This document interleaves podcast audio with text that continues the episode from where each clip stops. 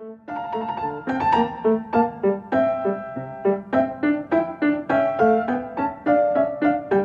livres et des notes avec Fabrice Lucchini sur Radio Classique. Victor Hugo, extrait de l'œuvre William Shakespeare, 1864. Chapitre 1 Dans cette biographie consacrée au dramaturge anglais, Victor Hugo dresse une liste exhaustive des génies du romantisme et consacre ces quelques pages à Beethoven.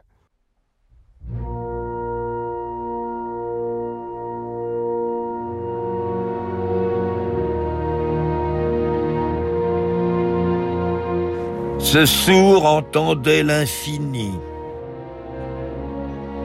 Penché sur l'ombre, mystérieux voyant de la musique, attentif aux sphères, cette harmonie zodiacale que Platon affirmait, Beethoven l'a notée.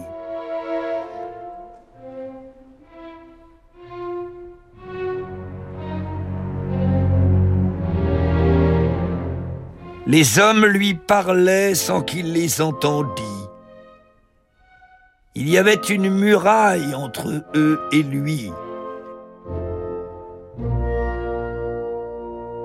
Cette muraille était à claire-voix pour les mélodies de l'immensité.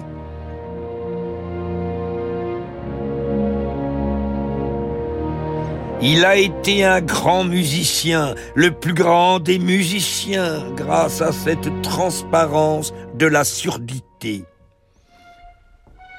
L'infirmité de Beethoven ressemble à une trahison.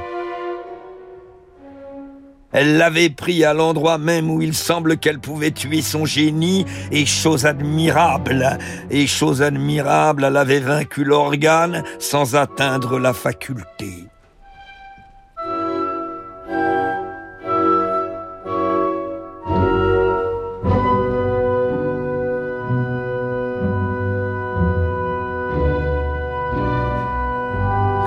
Beethoven est une magnifique preuve de l'âme.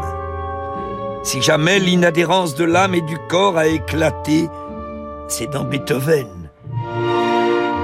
Corps paralysé, âme envolée.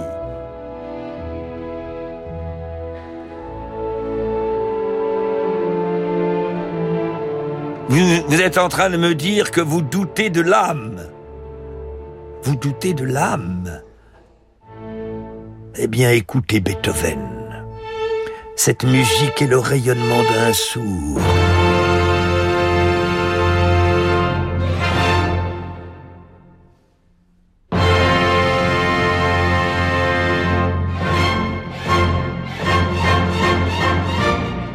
Est-ce le corps qui l'a faite Cet être qui ne perçoit pas la parole engendre le chant.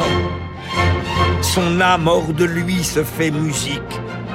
Que lui importe l'absence de l'organe Le verbe est là, toujours présent. Beethoven, tous les ports de l'âme ouverts s'en pénètrent. Il entend l'harmonie et fait la symphonie. Il traduit cette lyre par cet orchestre.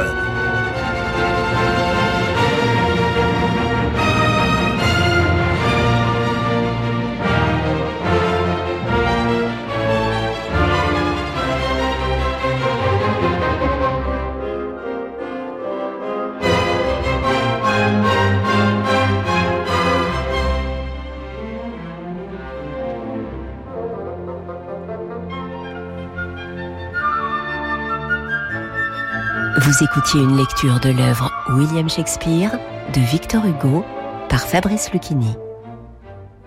Des livres et des notes est disponible en podcast sur radioclassique.fr et sur toutes vos plateformes de streaming habituelles.